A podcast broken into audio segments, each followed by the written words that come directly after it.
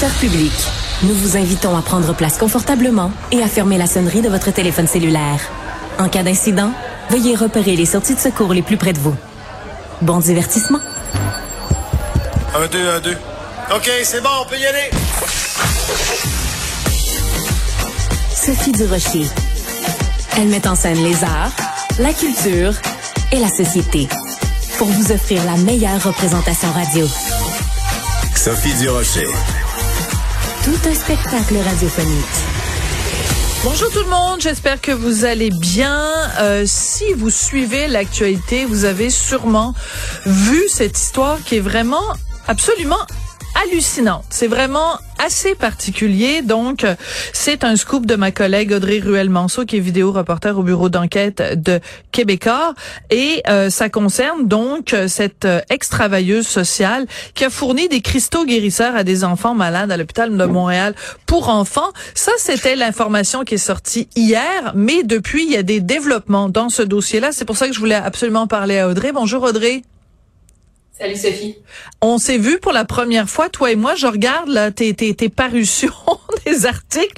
Le 30 septembre, tu as sorti euh, donc ce, ce documentaire qu'on peut encore voir, bien sûr, sur vrai, sur euh, des cristaux euh, vendus ici, extraits par des enfants. Le 6 octobre, tu sors un article des livres québécois aux propos dangereux. Le 14 décembre, tu sors des soins ésotériques pour jeunes cancéreux. Le vendredi 15 décembre, deux articles sur ce dossier-là.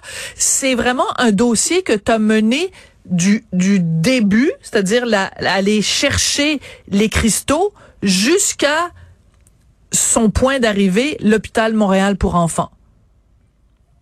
Oui, c'est vrai que là, ça, on a vraiment toute la chaîne euh, du début à la fin. C'était pas ça l'objectif initialement, en fait, mais comme quand je suis venue en parler euh, avec toi en septembre, ce documentaire-là, ça a été un an de recherche, de démarche. Hein. Quand on fait un documentaire, on fait pas ça en quelques semaines. C'est sûr. Donc, ça fait des mois que je suis plongée dans les cristaux.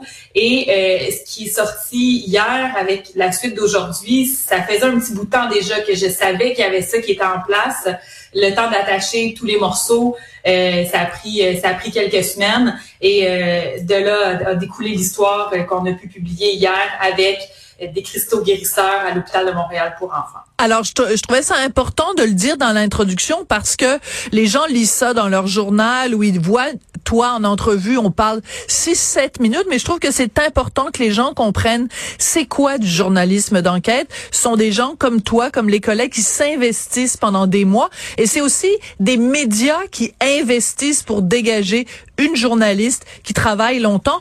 Quand on parle de la crise des médias, c'est important de rappeler à quoi sert l'argent qu'on a investi dans les médias. Je trouvais ça important de le dire. Alors revenons à cette histoire. Donc cette fameuse Madame Linda Blanchette, euh, le Conseil de l'ordre des travailleurs sociaux demande quoi concernant Madame Blanchette?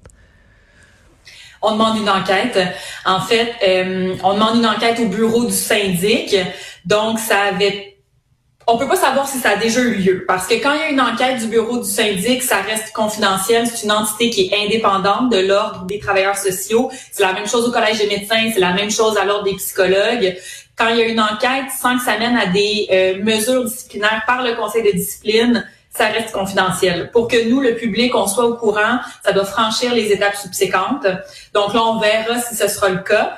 Mais c'est le président de l'ordre des travailleurs sociaux qui lui-même a demandé au syndic qu'une enquête soit faite. Donc, il n'y a pas eu besoin qu'il y ait une plainte qui soit faite par le public. C'est nu de l'ordre en tant que tel, en soi.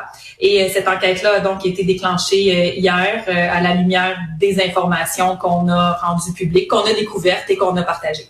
Alors, c'est d'après toi, quel élément de ton reportage explosif d'hier qui a provoqué justement cette demande d'enquête de la part du président de l'ordre?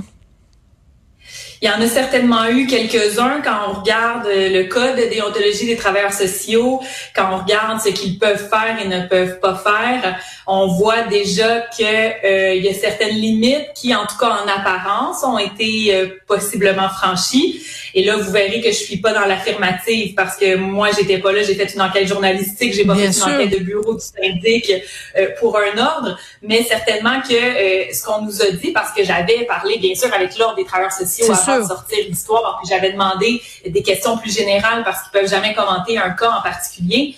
Mais j'avais dit, est-ce que c'est quoi les, les barèmes euh, du travail d'un ordre d'un travailleur social? Parce que pour certaines personnes, ça peut être abstrait, jusqu'où ils peuvent aller, qu'est-ce qu'ils peuvent faire dans leur intervention, comme leur rôle, en fait, c'est d'assurer une bonne et belle transition entre l'humain et son environnement et les soins et tout ça. On se dit, bon, jusqu'où on peut aller là-dedans?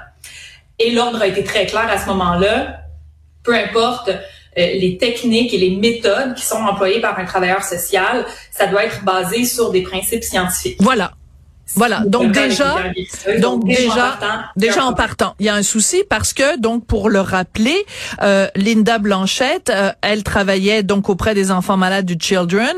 Elle avait écrit un livre avec l'argent d'une bourse du Children euh, pour, qui euh, faisait des affirmations sur euh, des traitements possibles avec des cristaux et des pierres, euh, et en particulier euh, pour soulager, par exemple, des nausées d'enfants atteints de cancer, alors qu'il n'y a aucune base scientifique pour corroborer ça.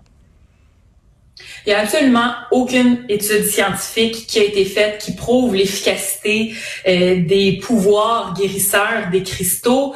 Depuis un an, j'ai parlé à une multitude de spécialistes. Là, je sors pas ça euh, de mon chapeau. C'est des scientifiques qui s'entendent pour nous le dire, des médecins, des géologues. Euh, les cristaux n'ont aucun pouvoir démontré. C'est appuyé sur aucune science. C'est une croyance.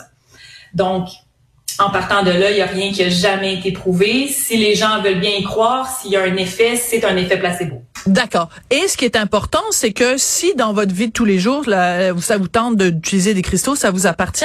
Là où ça cause souci, et c'est pour ça que c'est important ce que tu as pointé du doigt, c'est que la travailleuse sociale travaille dans un hôpital et que normalement dans un hôpital on se base sur la science pour soigner les patients et euh, en plus elle a reçu donc une bourse de l'hôpital donc à plein niveau il y a des problèmes d'éthique ce qu'on découvre aussi que tu nous apprends aujourd'hui, parce que tu as travaillé très fort sur ce dossier-là, c'est que cette fameuse dame Lynn Blanchette, ben elle est, euh, elle est, elle a un programme.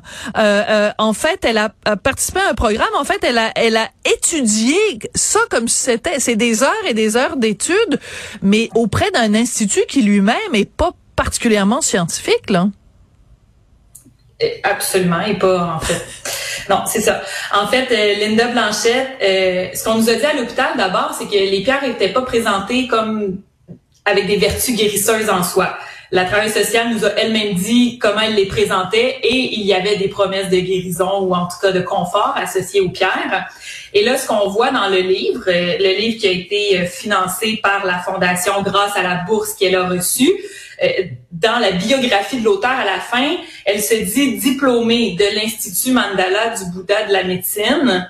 Et euh, cet endroit-là, c'est un OBNL mm. où il y a euh, une formation en lithothérapie, donc pour apprendre comment les cristaux agissent, quelles sont leurs vibrations selon leur couleur, leur forme, leur provenance et tout ça.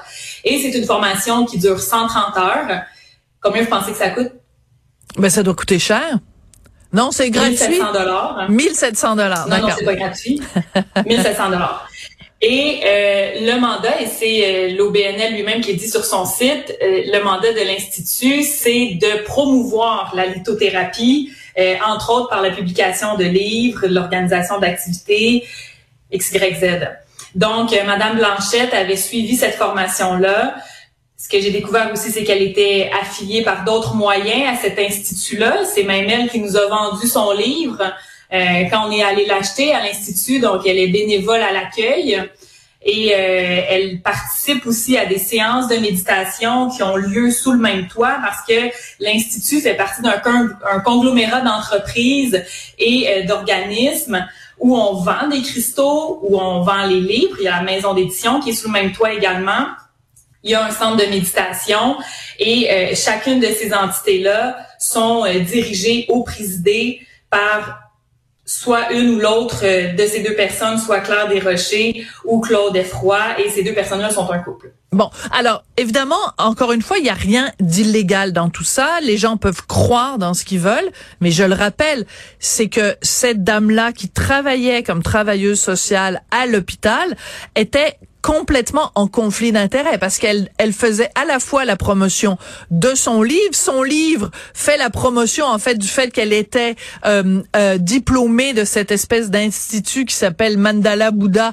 Déjà, c'est pas super méga sérieux et euh, et en plus elle faisait des promesses. Donc il y a énormément de questions d'éthique. Donc euh, écoute, je veux te remercier Audrey parce que tu as vraiment fait un travail euh, exemplaire en allant tirer sur toutes les ficelles dans cette histoire-là. Quelque chose me dit qu'on n'a pas fini d'entendre parler de cette histoire-là non plus parce que tu vas continuer à la suivre. Merci beaucoup Audrey Ruel-Manceau. Merci Sophie.